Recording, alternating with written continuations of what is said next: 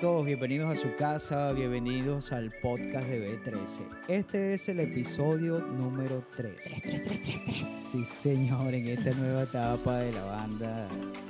Una nueva etapa para la organización, una nueva etapa que estamos creando para ustedes, un espacio semanal donde te contamos nuestra historia, nuestras anécdotas, noticias de nuestra evolución.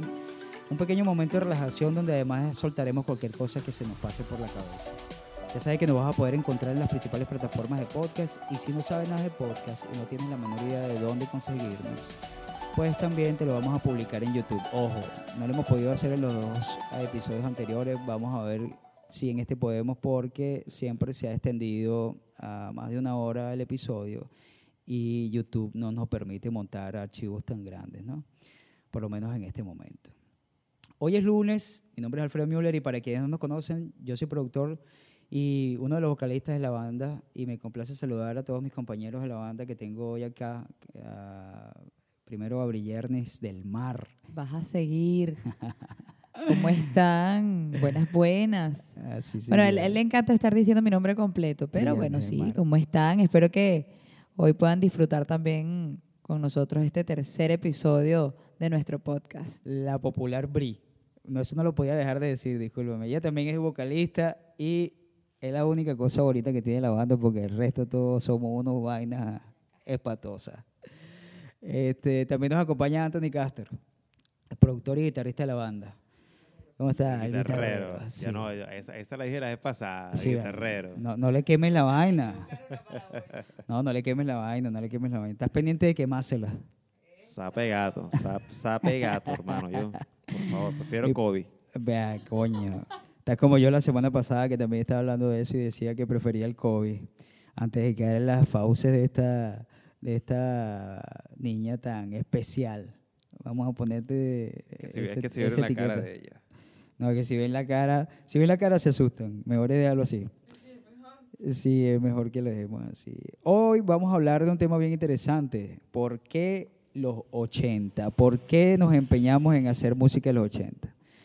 Les vuelvo a decir que si escuchan un ruido por detrás, una moto, algo que se cae, recuerden que todavía no estamos insonorizados. sí, todavía no tenemos, no tenemos el estudio insonorizado, así que lo más seguro es que escuchen por ahí alguna cosa, ¿no? Pero bueno, eh, este, este episodio se va a tratar acerca de eso, de por qué los 80, por qué esa influencia de la música de los 80 en la banda. Más allá de, de un tema de edad, porque no todos los integrantes de la banda vivieron los 80, ni nacieron en lo- eh, antes de los 80 como para tener una influencia directa en, en esos años. Pero por lo menos de los que están acá, Anthony, que nació 83. en el 83, sí tuvo algo de influencia de los 80, pero Uri nació en el 95. Y al nacer en el 95, pues evidentemente eh, la influencia que pueda tener de los 80 siempre fue una influencia producida por otro, pues, no, no directamente por ella. Para ella nos va a echar su propio cuento. Entonces, cuéntame, Anthony, ¿por qué te gusta tanto la música de los 80 y por qué siempre has tendido a hacer bandas que hagan cover de los 80? ¿Qué pasa con los 80? Bueno, fíjate. ¿Te gustan las que tienen 80? 80? Las que tienen 80, perro. Nacida, nacida en los 80. no, no, Sí. no. Te están preguntando que cuando tienen ya 80, o sea, cuando ya se cambian la... tienen 80 millones de dólares, papá. si yo me va a gustar, créalo. Sí, porque 80 millones de bolívares, coño, creo que mira. Con 80 y con 80 millones de dólares, a otra cosa. cúnchale. La ves, de, la ves como nací en los 80. Hermano, con una operación en día, Bueno, bórralo. pero no hablamos de esa influencia ni No, no, hablamos no, de esos gustos, hablamos de los gustos sobre la música de los 80. Cuéntame qué pasó, qué, qué pasa contigo y esa música. Bueno, fíjate, yo me acuerdo, eh, mi infancia eh, empezó en Caracas, yo soy de Caracas, y eh, yo vivo en Guarena. Yo me acuerdo que eh, en Guarena, en, en esa época, en, los años, en el año 89, me acuerdo que es cuando 88, 89, es cuando o sea, tengo un poco más, digamos que vestigios, ¿no? De, de- de- de- me acuerdo de cosas, pues. Yo me acuerdo eh, que en, en la cuadra eh, mi- mis hermanos se empezaron a, a- a rodear, empezaron a tener amigos que tenían minitecas. ¿Sabes? ¿Te acuerdas? Los cajones, de broma. Es correcto, que, correcto. eh, Betelgeuse. Exacto. Que era la, la, la New Poxy, Ajá. la ZC, que era aquí en Margarita. eh, después salió que si la Excalibur, la otra, la otra, no sé qué. Pero a lo que voy es que en mi casa había mucha música, se escuchaba demasiada música. Eh, inclusive todos los géneros, pues todos, yo me acuerdo cuando salió Diviana, cuando salió La Piernona de Miguel Moli, o sea, me acuerdo, inclusive me acuerdo cuando salió, ya, eso ya sí es 90, pues, pero cuando salió eh, Zapato 3, que estaba ahí, ¿sabes? O sea, a ver, en, en mi infancia yo tuve mm, influencia de todos los géneros, pues. Entonces, por tal motivo, eh, digamos que fue algo que, que crecí escuchando mucha, mucha, mucha, mucha música en mi casa porque de hecho l- eh, mis hermanos se, iban, eh, se, se traían a la casa los, los chamos, tú sabes que- ahorita, ahorita, ahorita mezclan los DJ con, con, con un display digital, electrónico, no. Sí. Los tipos antes le echaban bola con plata. Ten- Teníamos un, un- un- un patio bastante eh, eh, enorme y se, se daban las condiciones. Y ahí ponían, ahí ponían, no, yo no. ahí ponían los cajones, los muchachos armaban su y practicaban en la casa con los platos. Y yo me la pasaba ahí, pues, escuchando. Y digamos que eh, debido a eso eh, fue muy marcado la, la influencia de los 80 de mí, pues. Ok, pero eh, me estás hablando específicamente de tu época de crecimiento, pero como músico, ¿por qué esa tendencia a la música de los 80? ¿Tú sientes que hay una diferencia o crees que hay una diferencia en cuanto a cómo se producían los temas en esa época con respecto a cómo se producen los temas ahora? Eh, ¿Encuentras inclusive, ah, eh, digamos que una, una composición distinta? ¿Qué, pasa? ¿Qué, qué ¿Cómo has visto que ha evolucionado eso? Y evidentemente me imagino que eso también es lo que te lleva a, a- a preferir la música de los 80. Lo digo por, o sea, te estoy haciendo esa pregunta porque yo, desde mi punto de vista, sucede así. Yo, yo siento que la música, esa música específicamente de los 80 y antes de los 80, tenía un trabajo de producción muchísimo mayor. Yo no sé si por el tema de que sí. no, de que no era algo eh, tan electrónico como ahora, ¿no? Ahora es extremadamente electrónico. Ahora cualquier muchacho que sepa manejar cualquier software te agarra y te pone dos, tres acordes y, y envenena la cosa por ahí y ahí hizo un tema, ¿no? Antes, antes no, antes tenías que saber de música para poder componer un tema y para poder hacer un tema. Bueno, fíjate, hay, hay, hay, una, hay una diferencia y, y- y corríjame ustedes allá también, y tú aquí, Alfredo Briz, si yo estoy equivocado, pero hay una, para mí hay una diferencia entre lo electrónico y lo digital. O sea, para, porque, por ejemplo, en los años 80 eh, salieron los sintetizadores Sí, y todo eso era electrónico. sí, pero era había una diferencia porque era electrónico, pero tenías que ejecutarlo. No Correcto, pero estamos solo. hablando de sonido, ¿no? Ok, hablando, hablando de sonido, eh, eh, los sintetizadores cambiaron el planeta para mí. ok, Cambiaron la música, pues. Cambiaron la música porque a través de los, de los, de los sintetizadores, eh, eso, eso abrió el péndulo, abrió el abanico eh, a, a los músicos. De hecho, la mayoría, me atrevo a decir, todas las bandas que nacieron en los 80, no había una que, que- que- que no, que no tuviese un teclado, que no tuviese sonidos electrónicos, no hay, no hay una, no hay una, no hay una, menos este, tanto así es que cuando yo armo la banda Loop Doppler, eh, en tarima teníamos seis teclados, dos tecladistas con tres teclados cada uno. ¿Por qué? Porque eh, la- el, el sonido electrónico de, de- de los 80 era, era demasiado marcado. O sea, entonces, eh, creo que sea, por ese lado eso, pues la diferencia entre lo, lo digital, que hoy en día sí, hoy en día este, tú y yo lo podemos hacer desde casa, podemos, eh, eh, abrimos un programa y nada, editamos y creamos música digital desde, desde- desde casa. Pues. correcto, correcto. Sí, bueno, eh, además que yo, ahora que, que estoy tocando eh, cuando voy buscando acordes de canciones de los 80, me encuentro que son canciones muchísimo más complicadas, que tienen séptima, novena, onceavas, treceavas, y en temas modernos te encuentras puros acordes mayores o puros acordes mayores y menores Sí. y se acabó, pues. Es una cosa mucho más simple desde el punto de vista musical. Y de repente ahorita encuentras, y te estoy hablando de ahorita, eh, inclusive de noven- del 90 hacia adelante, eh, canciones que con tres o cuatro acordes ya están listos, pues, y son Claro. súper famosas. Sí. Pero antes de eso, eh, por, em- por lo menos los temas de Giordano, cuando tú vas, lo- los vas a buscar, tú dices, diablo, yo no puedo tocar esto. pues". Tiene un montón de variaciones, un montón de cosas. Eh, inclusive las canciones de los 80 tendían a subir de tono a mitad de canción, pum, te mandaban otro tono más arriba. Y eso es raro verlo en una pieza ahorita. Yo por lo menos ahorita no conozco ninguna pieza que estén, a lo mejor, a lo mejor sí, los- sí las hay, pues, pero de repente dentro del espectro de música que yo escucho, eh, de música actual, yo no veo esa, eh, eso, eh, esos adornos musicales tan, tan pronunciados, pues. No sé, no sé, no sé cómo lo ves tú, porque quizás tú escuchas un poco más de música actual de la que puedo escuchar yo, ¿no? Pero sí, no, porque yo me enfrasco cuando yo me enfrasco en mi tiempo, pues. No, Y, y, y, y a veces hasta me niego un pelo hasta escuchando eh, música vieja porque a, a- a veces hasta me parece medio música nueva perdón porque a veces me parece hasta medio vacía pues. Eh, es- son contadas las bandas o lo- los artistas que considero que hacen material interesante pues. Inclusive hay cantantes y, y grupos viejos que están haciendo temas ahorita y lo hacen bajo la simpleza de- del presente pues no sé si es una tendencia también pues Sí, lo que pasa es que, eh, pasa que ya me, me, me, me bombardeaste con pocas cosas que ahora no, ya, espérate, de- déjame ordenarla. Lo primero que me decías era lo de la, lo de la, la complejidad del, de, de- del- de los acordes, musicalmente sí.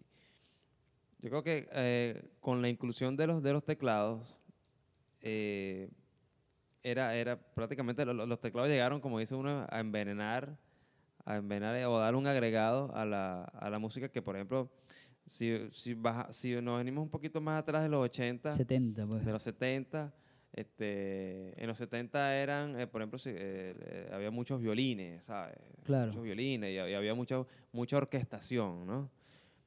Y si nos venimos un poquito más, vamos a los 60, no sé, ya, ya nos venimos para los, para los, para los Beatles, o sea, los, los- los- Rolling Stones, no sé, eh, donde era más crudo, bajo, batería de guitarra, bórralo.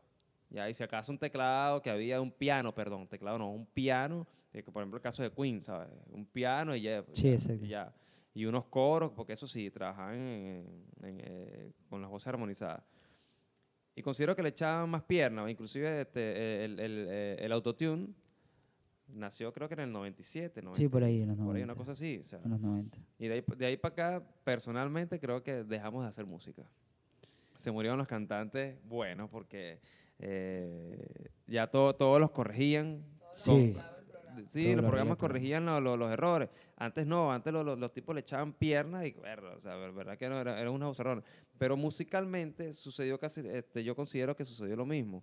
Eh, digamos que la música fue como que eh, musicalmente eh, a, nivel de, de- adornos, de acordes, era súper, súper complejo. Yo me acuerdo, eh, por ejemplo, hablando de la música venezolana, o sea, de, de- nuestros artistas, por ejemplo, lo que, lo que fue Giordano, este, mm, Frank Quintero, todos estos tipos, eh, y Lanchester, todos estos tipos vie- vie- vienen de universidades de música, por ejemplo, al- algunos de Berkeley, creo, creo, creo que ellos todos eran, eran el mismo combo eh, que eh, estudiados en, Berkeley.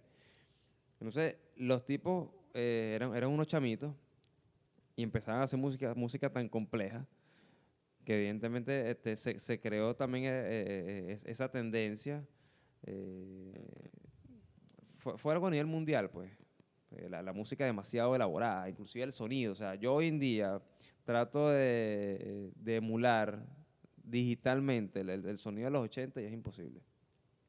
Sí, bueno, era algo característico. de- Imposible, imposible. De hecho, fíjate, para, con, con todo y que, y que, por ejemplo, eh, eh, en mi guitarra, eh, en, en los efectos, hablando de efectos, eh, que las, las pegaderas que emulan los sonidos y tal, que no sé qué, que todo está...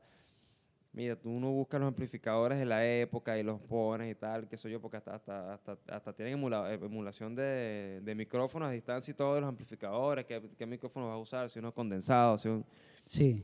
y aún nada de eso funciona. Para yo poder sonar, para que mi guitarra sonara a los, a los 80, tuve que comprar instrumentos de, de- de fabricación vieja. Bueno, mi, mi guitarra es, es- es de los 90, pero tuve que cambiar lo digital por lo análogo, que era, que era lo que, lo que, lo que se, Lo se que usaba en los la 80, época, pues. para que mi guitarra pudiera sonar a lo que, a lo que el muy, más, lo más parecido a los artistas. pues, a Sí, pero fíjate, fíjate que eso no solamente pasa desde el punto de vista musical, o sea, no solamente pasa con los instrumentos.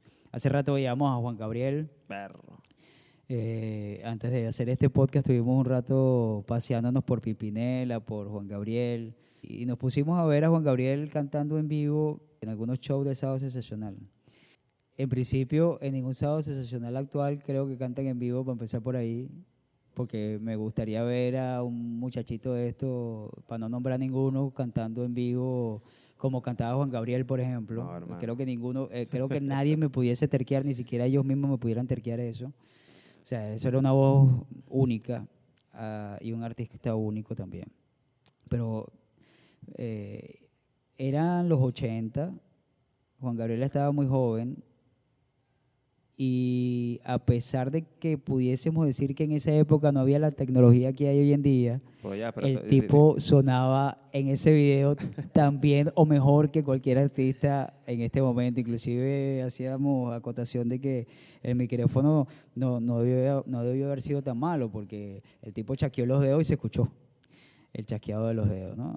Entonces el micrófono que efectivamente tenía él en ese momento a lo mejor no se compara ni siquiera con los guachi locos que tenemos nosotros ahorita que, que deberían ser por lo menos la mitad de, lo- de los micrófonos pro que, que ellos tenían en ese momento, ¿no? Por un tema de tiempo y de evolución de la, de la electrónica. Pero Inclusive, fíjate, yo, yo admiro, chamo, yo admiro, honestamente, yo personalmente, yo, ahí no había que vamos a grabar la, La escena, que, que, que no un qué. pendrive y tráela ya, y la, y la consola se mueve sola. había que mover perilla y echar perilla como un desgraciado en esa vaina, y, y, y- y- y que no se te moviera una. No, y es como, como te, te acabo de decir, que si la peri, que si la compuerta, porque las No, compuertas que compuerta de tienen la sonido, que la compuerta de ruido, perdón. Sí, ahora ¿Qué tienen compuertas y no? ahora No, se les hace más fácil, pues. Nada de eso, ¿verdad? Que los, los sonidistas, hermano, o sea, si hay un sonidista de los 80 que está escuchando esto, mira, mi respeto, ¿verdad? Que ustedes, porque ver- verdaderamente, yo creo que hoy en día son muy, muy, muy, muy pocos los sonidistas que trabajan con una consola análoga, pues. Eso es correcto, eso es correcto. Y se las presentas y dicen, no, vale, pero ¿para qué eso? Si podemos usar esta. Usamos la que-". tablet, vale, la pégale tablet. aquí. Sí, usamos la tabla y lo pegamos ahí. Pero a Brillerni, vamos a ver, porque tengo una curiosidad tremenda, Brill- Bri. ¿Por qué? Eh, ¿Qué claro, pasó? pues tú, na- tú naces en el 95. Sí, en el 95. Entonces, ¿cómo es que una niña del 95 puede tener tanto conocimiento de la música de los 80? Y no solamente conocimiento, porque el conocimiento se, se consigue, si quieres conseguirlo, lo consigues. Pero tú vas y ah, simplemente este, Hago mi tarea, haces tu tarea de y- investigación y tal. Y además tú estudias música y a lo mejor te obligan también a estudiar todas Es esas cosas y correcto. tal. Y ya, bueno, chévere. Pero se, nosotros que, que- que hemos compartido contigo en Tarima y que compartimos contigo todo el desarrollo de la banda, este, sabemos que no es solamente un tema de ir a hacer la tarea y saber quién es el artista y cómo, cómo se desenvolvió el artista o cuál es su género, sino que hemos notado que tú tienes una cierta pasión también por ese tipo de música. ¿Qué pasó ahí? ¿De dónde viene todo eso? Bueno, yo le, vamos a decir que le echo la culpa a mi mamá y a mi tío, el, uno de los hermanitos de, de mi mamá. Bueno, eh, ella me crió justamente con ese tipo de, de- canciones. Eh, hace rato lo estábamos hablando de, de lo que es el amor hacia, hacia la cultura nuestra, hacia, hacia lo que tiene el venezolano con- como cultura, a nivel musical, eh, dancístico, todo ese tipo de cosas, lo estábamos hablando hace rato. Y mi mamá me... Mi mamá me mima. y yo mimo a mi mamá. este, mi mamá me enseñó este, desde muy pequeña a querer lo, lo nuestro. Bueno, lo de pequeño todavía lo Pe- tienes. es, exacto. En, Yo- yo algunos, soy- en algunos aspectos de tu vida. yo soy la chiquitita de la banda. Porque en otros lados ya no tan chiquitita. Ajá, vamos a seguir con, Ajá. vamos a seguir con lo que estábamos hablando. Prosigo. Mi mamá y mi tío tenían eh, esas radios donde se metían era puros cassettes. Correcto. Y a veces, hasta yo aprendí a hacer eso, que el cassette se pegaba y nosotros le metíamos un lapicero y ra, ra, ra, lo echábamos hacia atrás y la cinta se volvía a colocar en el sitio donde era y volvíamos a escuchar todo ese tipo de, de canciones. Y lo que se escuchaba en mi casa era Pasteles Verdes, Los Terrícolas, Camilo Sesto, José Luis Perales, Rocío Durcal. Eh, también se escuchaba un poco Ana Gabriel. A mi mamá no le gusta mucho Ana Gabriel. María Emilia, de verdad, discúlpame, yo no lo quería decir así, pero ya lo dije. Yo sé que no, no te gusta mucho Ana Gabriel. Este, pero era lo que, lo que se escuchaba en mi casa. Y mi abuela siempre decía, pero ¿por qué no le ponen una música mejor, algo que sea de su época, esa pobre muchachita que ya está cantando, ella va a cantar ese tipo de canciones? Pues casi que me decían así, pero mi abuela siempre estuvo muy pendiente también de, de- mi vida musical porque yo comencé a, a cantar desde los tres años y a ganar festivales de canto a esa edad, pues a los tres añitos. Y fíjate el tanto que era la, la cuestión de, de mi mamá inculcarme eso, que yo gané mi primer festival cantando un tema que salió en, ¿sabes? Los programas, el, el programa de televisión donde cantabas con tío Simón, Correcto, correcto. que salía Chusmita. No sé si, si recordarán eso. Bueno, había Claro, y Coquito que se la pasa por ahí todavía es haciendo correcto. cosas. De ese programa, mi mamá lo grabó, no sé cómo o no sé quién le hizo el favor de grabarle, este, creo que fue una, una, en audio, solo en audio y en cassette. Y era eh, varias canciones de varios niñitos. Y recuerdo que la canción se llamaba Mi burrito platero.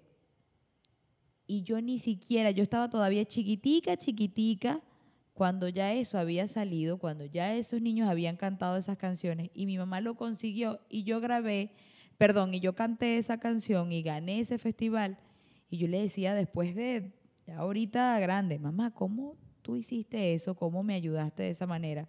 Me dice, bueno, hija, porque realmente la música y, el estilo de, ese, de esos años, de, eso- de esa época, valía la pena. Era música que provocaba escuchar y te incitaba a querer ser como esos artistas.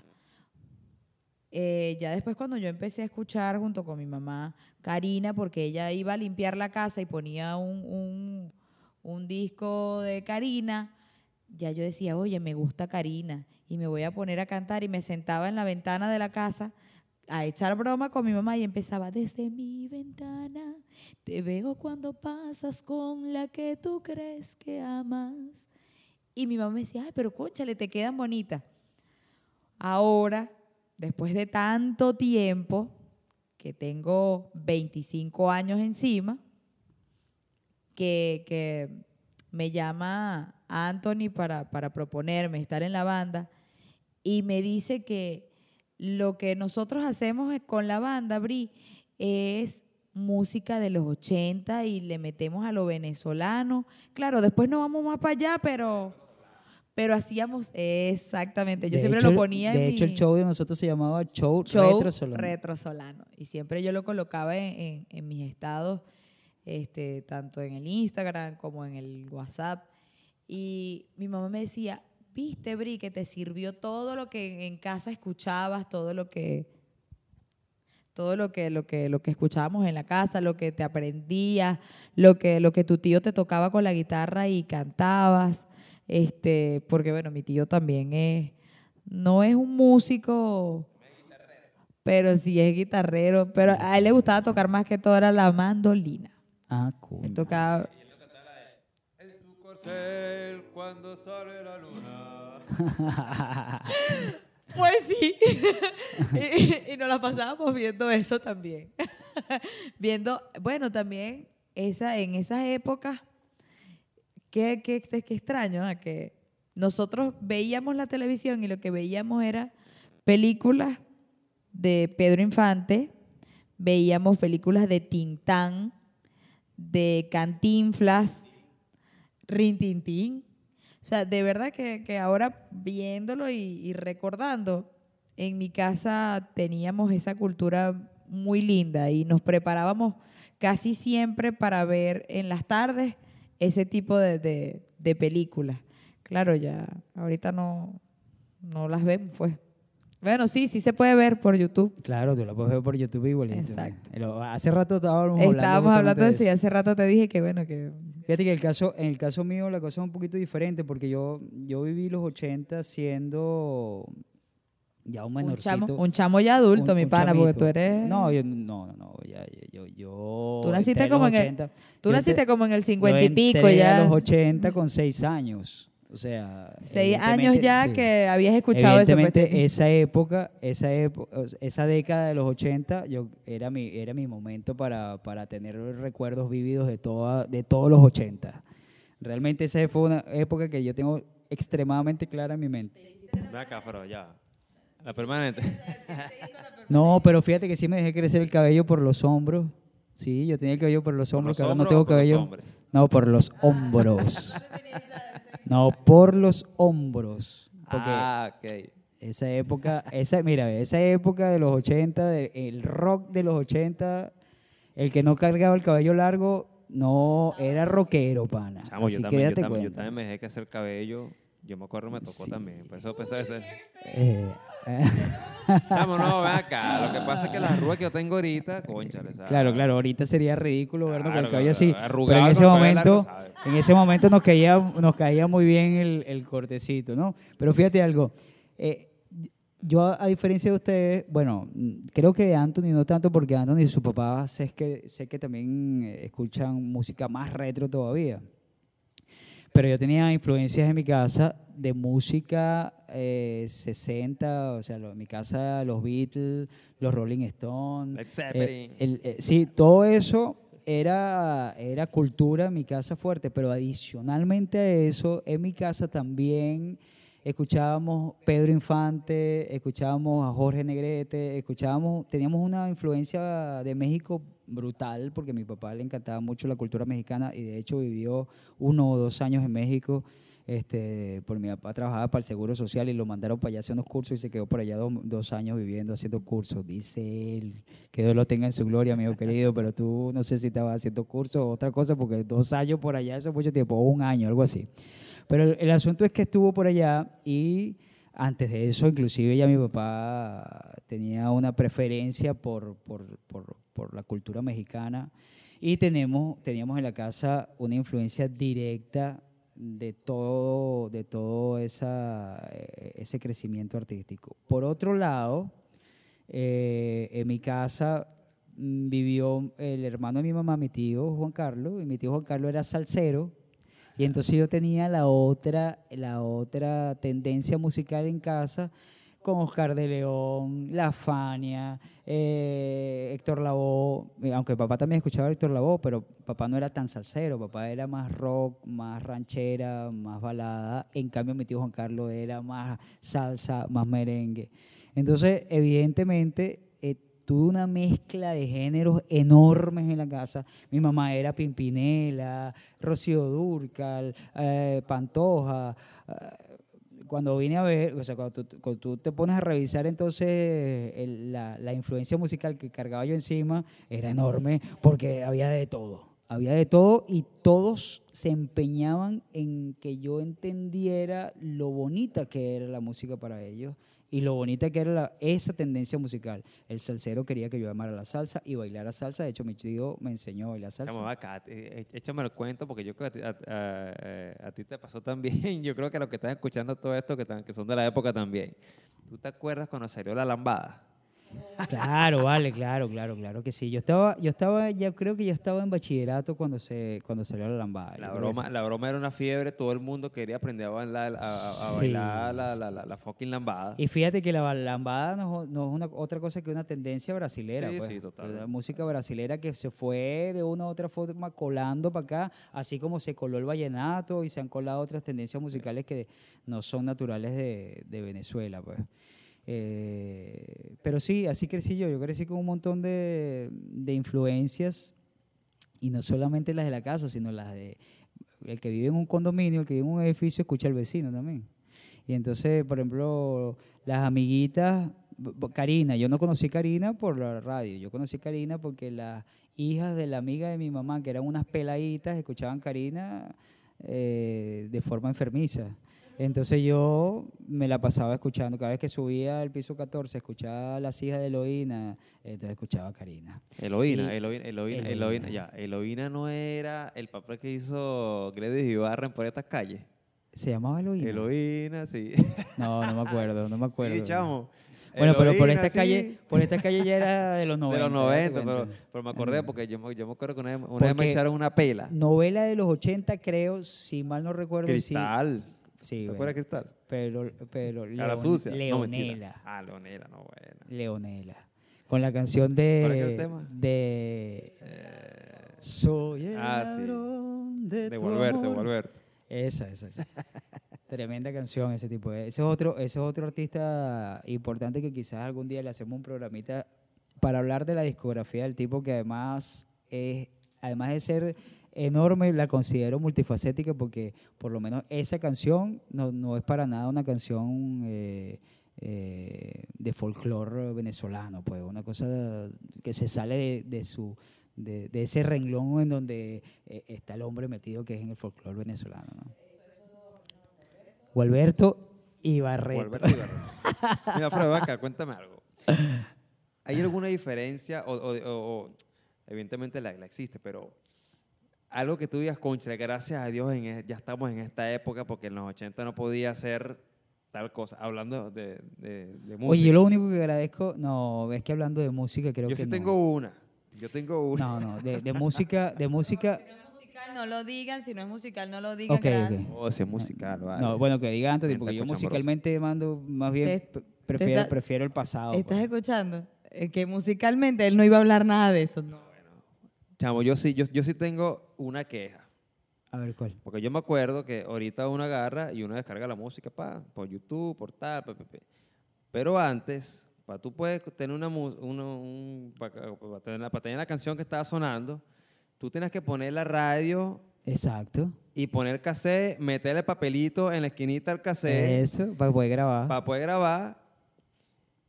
Y qué buena mentada de madre cuando los locutores nunca se. O sea, no- el tema no se ve que va y hasta el tipo, bueno, sí, hemos vuelto de nuevo al, por su programa. Tal.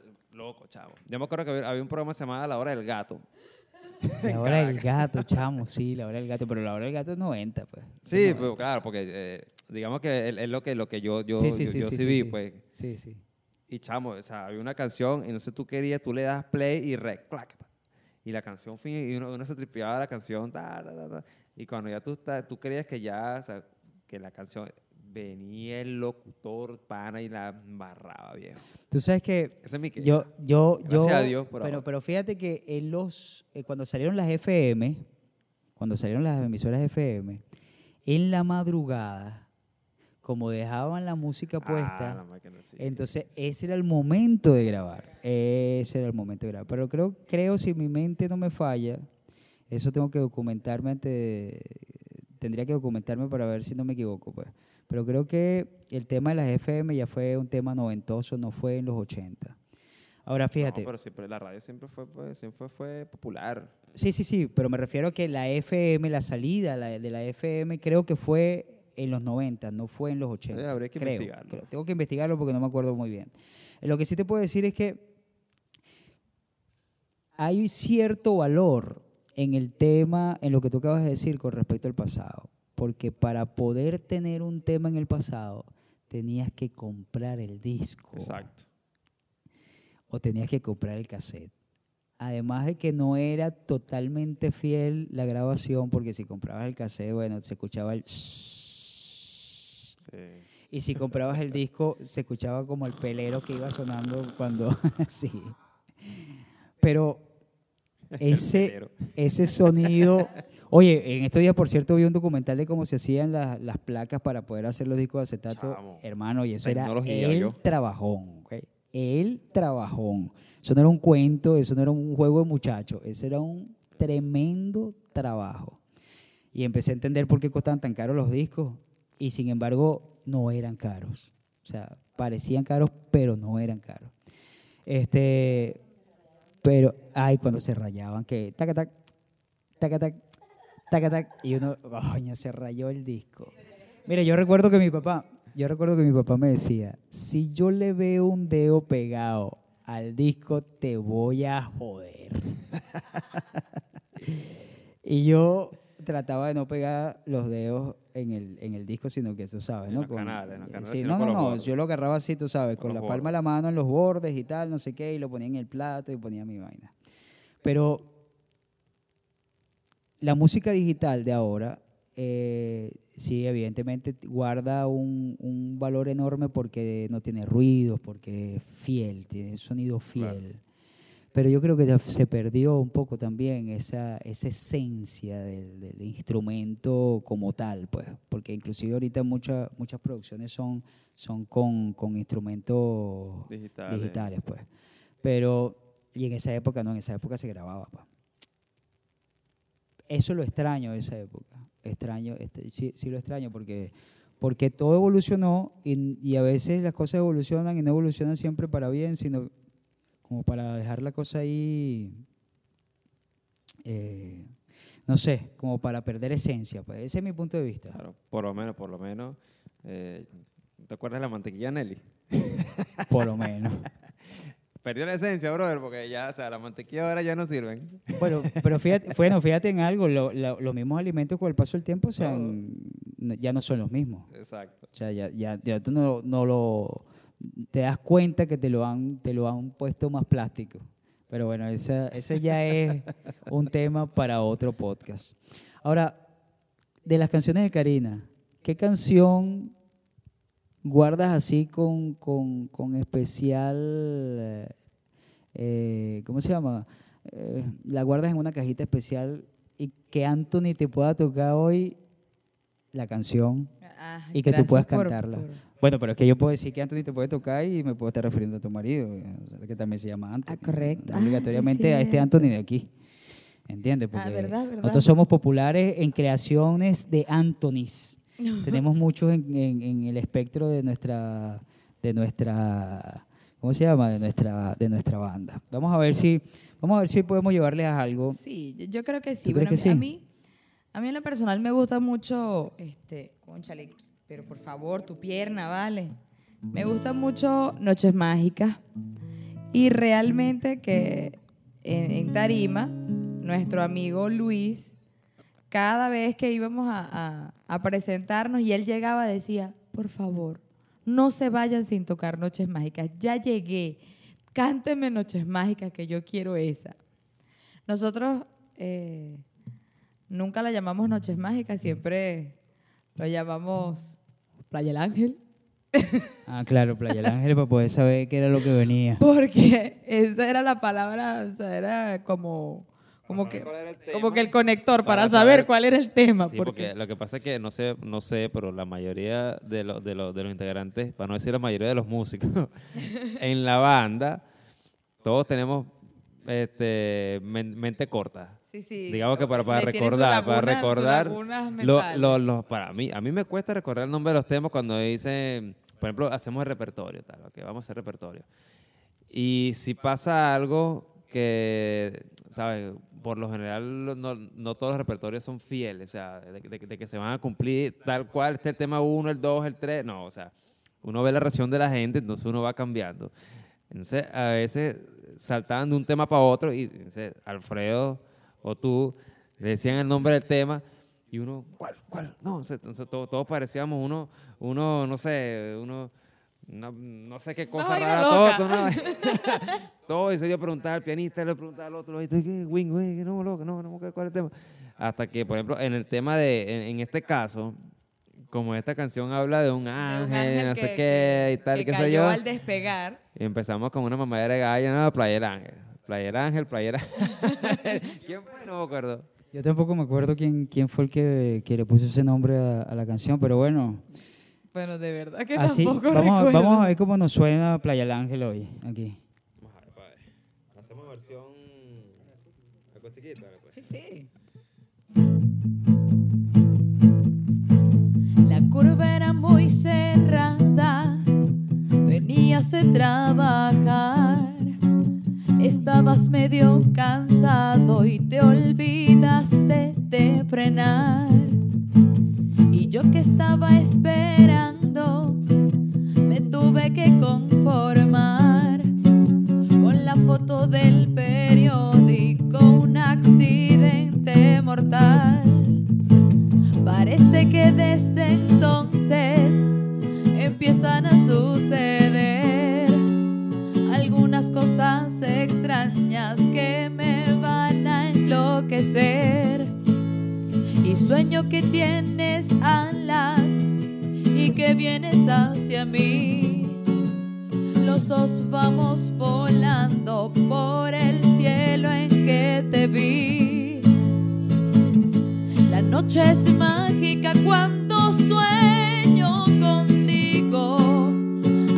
Algunas cosas extrañas que me van a enloquecer. La noche es mágica cuando sueño contigo. Los dos vamos volando por el cielo en que te vi. La noche es mágica cuando sueño contigo.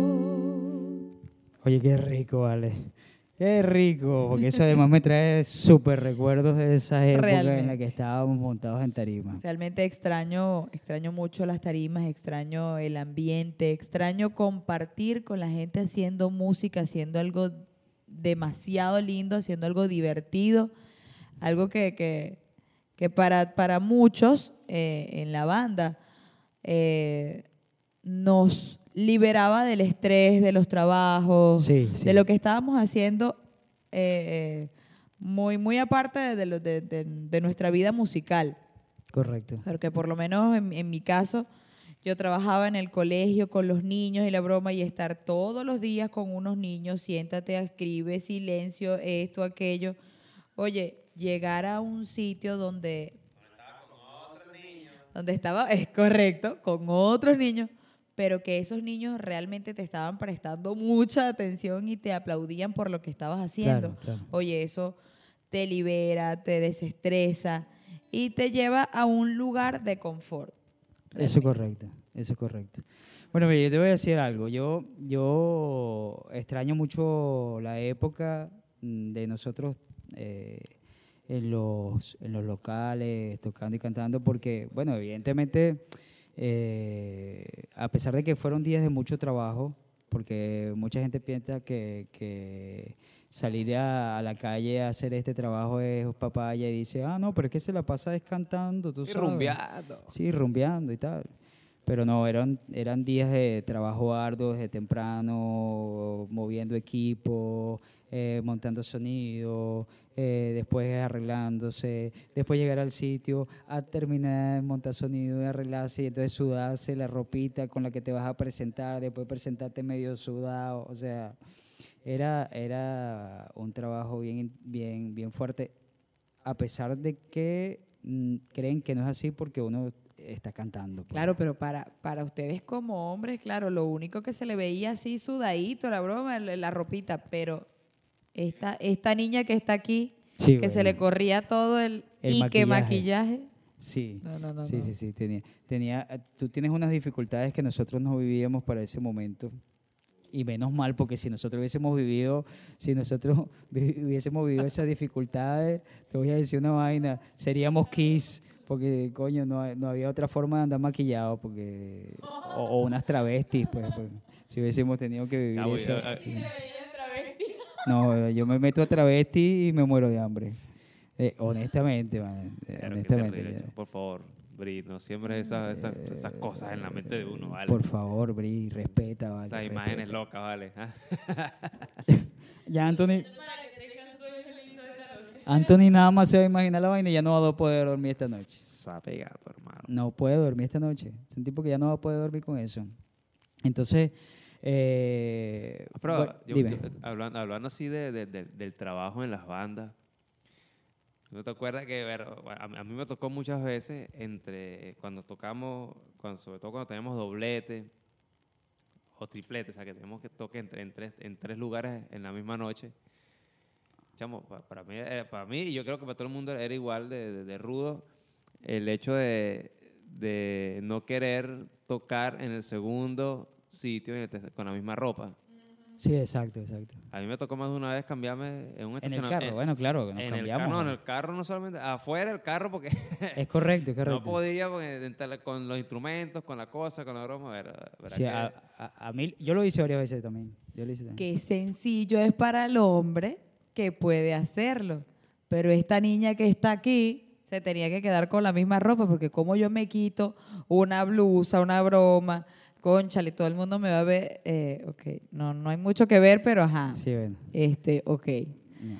Eh, Sigamos por acá. ¿Qué decías, Anthony? ¿De, qué, ¿De qué pasó que cae con la ropa? Mira, ya, ya para cerrar una última pregunta, así rapidito y sin pensarlo mucho. Un artista de la época de los 80 que los uno o dos, pues, no vayan a pasarse de ahí, que los haya marcado a ustedes y que ustedes aún en el presente siempre tienen que buscar la música de ese artista por alguna u otra condición. Anthony. Conchale. Conchale, de los, de los, de los 80. Un artista de los 80, o sea, puede ser venezolano, puede ser extranjero. Uno o dos artistas que tú digas en este momento, coño, fulano y fulano. No, para, esos son para, top. para mí, para mí de los 80, eh, Jordano. Jordano. Sí, y además de Jordano, más nadie. Hablando de Venezuela, pues. Ok, En español, en, en- en español no es, de, de lo nuestro, Jordano, pues. ok, ok, ok. ¿Y Bri? Bueno, Kiara. Kiara. Kiara me, me marcó. Por fuera, en español, eh, Pimpinela, Ok. sinceramente por mi mamá. Y Queen. Y Queen. bueno, ese- esas son palabras mayores. Bueno, evidentemente ahí está desarmando a Anthony porque Anthony pensaba que la pregunta era nada más. Claro, ah, pero también en hombres aquí, como tal en Venezuela, y Lanchester, que, Ilan. me encanta. Ok. Y Yo pudiera nombrarte muchísimo. Eh, Franco, Franco de Vita. De hecho, por eso hay muchas canciones en el repertorio que canto de Franco. Franco de Vita a mí, para mí fue, eh, fue como una bandera desde siempre, pues. A pesar de que Giordano también lo fue. Fíjate, yo recuerdo el, el primer compact disc, o sea, CD, Sí. que, que, que llegó a mi casa fue el, el concierto de Franco de Vita, marzo 16, Ok. que fue en el Poliedro, que creo que eran dos discos, una cosa así. ¿sabes? El primer CD que yo pude, que yo, que yo tuve en mis manos fue ese, pues. Casualmente hablando, ahorita me acordé de eso que tú estabas hablando de Franco de Vita. Yo no me acuerdo cuál fue el primer compact disc que yo tuve en la mano, pero sí recuerdo el primer equipo de compact disc que llegó a la casa y yo estaba más emocionado que el carajo. Era se escuchaba. No, no, no, era un equipito, bro, era un equipito. Así como Ah, el un- tamaño del Bosé, más o menos un poquito más grande que eso. Mini que- componente. Sí, era un mini componente y yo, "Uf, eso era lo máximo. A pesar de que en mi casa habían unos equipazos, brother, pero unos equipazos. Yo tenía eh, el reel, el reel, yo tenía el cassette de, de ocho canales, yo tenía dos reproductores de eso. En mi casa había, había plato, había un mamotreto enorme que sonaba, una planta de, con tubos y transistores que sonaba brutal. O sea, en mi casa el sonido era lo máximo. Pero, y, yo, pero, y, yo- y ustedes tuvieron todo eso y yo me sentía tan alegre porque tuve un Walkman y un Digman. ah, bueno. Qué bárbaro. cuando llegaron los Wallman y los ¿Un, un, un Wallman y un qué? No era Digman, ¿no? Disman. Mira, aquí la que vive es Cristina, Cristina Dickman. Esa sí la conozco yo, pero Coño, no sea mierda. vale. No sea mierda. Yo era Este- una este niña, señor vale. un Yo era una niña. chico. Yo tenía ese aparato y lo único que hacía era Discman. No, bueno, yo escuchaba mis discos allí. Bueno, bueno, muchachos, fíjense, Vayan así llegamos, miércoles. así llegamos al final de este capítulo. Este es el tercer episodio, estamos Entre muy contentos, risas, entre muy, muy contentos de poder compartir con ustedes todo esto y esperamos que se lo disfruten tanto como nosotros lo disfrutamos haberlo hecho y esperamos realmente que pronto nos podamos ver en Tarima. Por ahí viene un, por ahí viene un, eh, un evento por ahí en septiembre, si Dios quiere, o octubre, no sé más o menos, unos en vivo que vamos a hacer en el Alambique. Invitaron a eso, vamos a ser los primeros en esa tanda de cosas nuevas que va a hacer el Alambique. Y bueno, pendientes entonces para esa época esperamos estar vivos sin COVID y, eh, y Claro poder que sí, estar, sanos, y poder sanos y estar sanos y salvos para, para poder disfrutar de eso. Entonces no se olviden estar pendientes de nuestras redes sociales, eh, Facebook, Instagram. Vamos a ver qué hacemos con YouTube porque tenemos bastantes problemas con eso. Eh, y pronto la página web que dentro de poquito la vamos a tener, la- van a salir por ahí, por ahí vamos a poner un montón de cosas, van a poder escuchar nuestra música, van a poder descargar canciones, van a poder hacer un montón de cosas bien chéveres. Y bueno, nos escuchamos la semana que viene. Un abrazo para todos y Chao, chao. chao, chao muchachones.